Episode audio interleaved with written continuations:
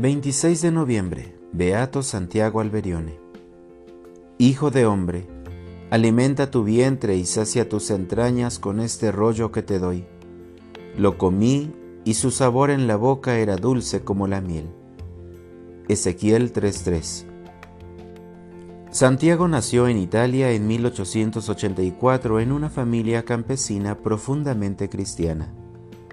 A los 16 años entró en el seminario en un momento de intensa oración se sintió obligado a servir a la iglesia con los medios al alcance de los tiempos. Después de ser ordenado sacerdote, trabajó brevemente en una parroquia y luego fue director espiritual en el seminario.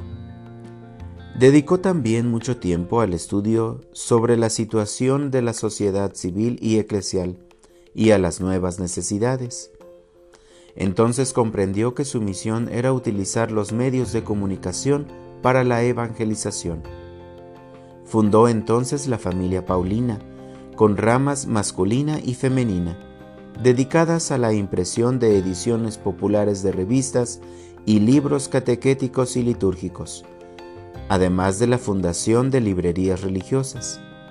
Su obra se ha difundido por todo el mundo, y hoy cuenta con una amplísima red de librerías y casas editoriales.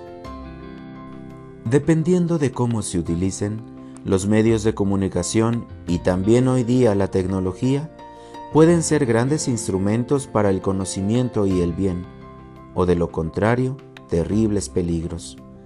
Santiago no huyó de ellos ni los condenó, sino que supo utilizarlos para el bien lo importante es saber discernir y acompañar a los jóvenes y niños en un buen uso de los medios que ayude a su educación, a su formación como personas y a su fe.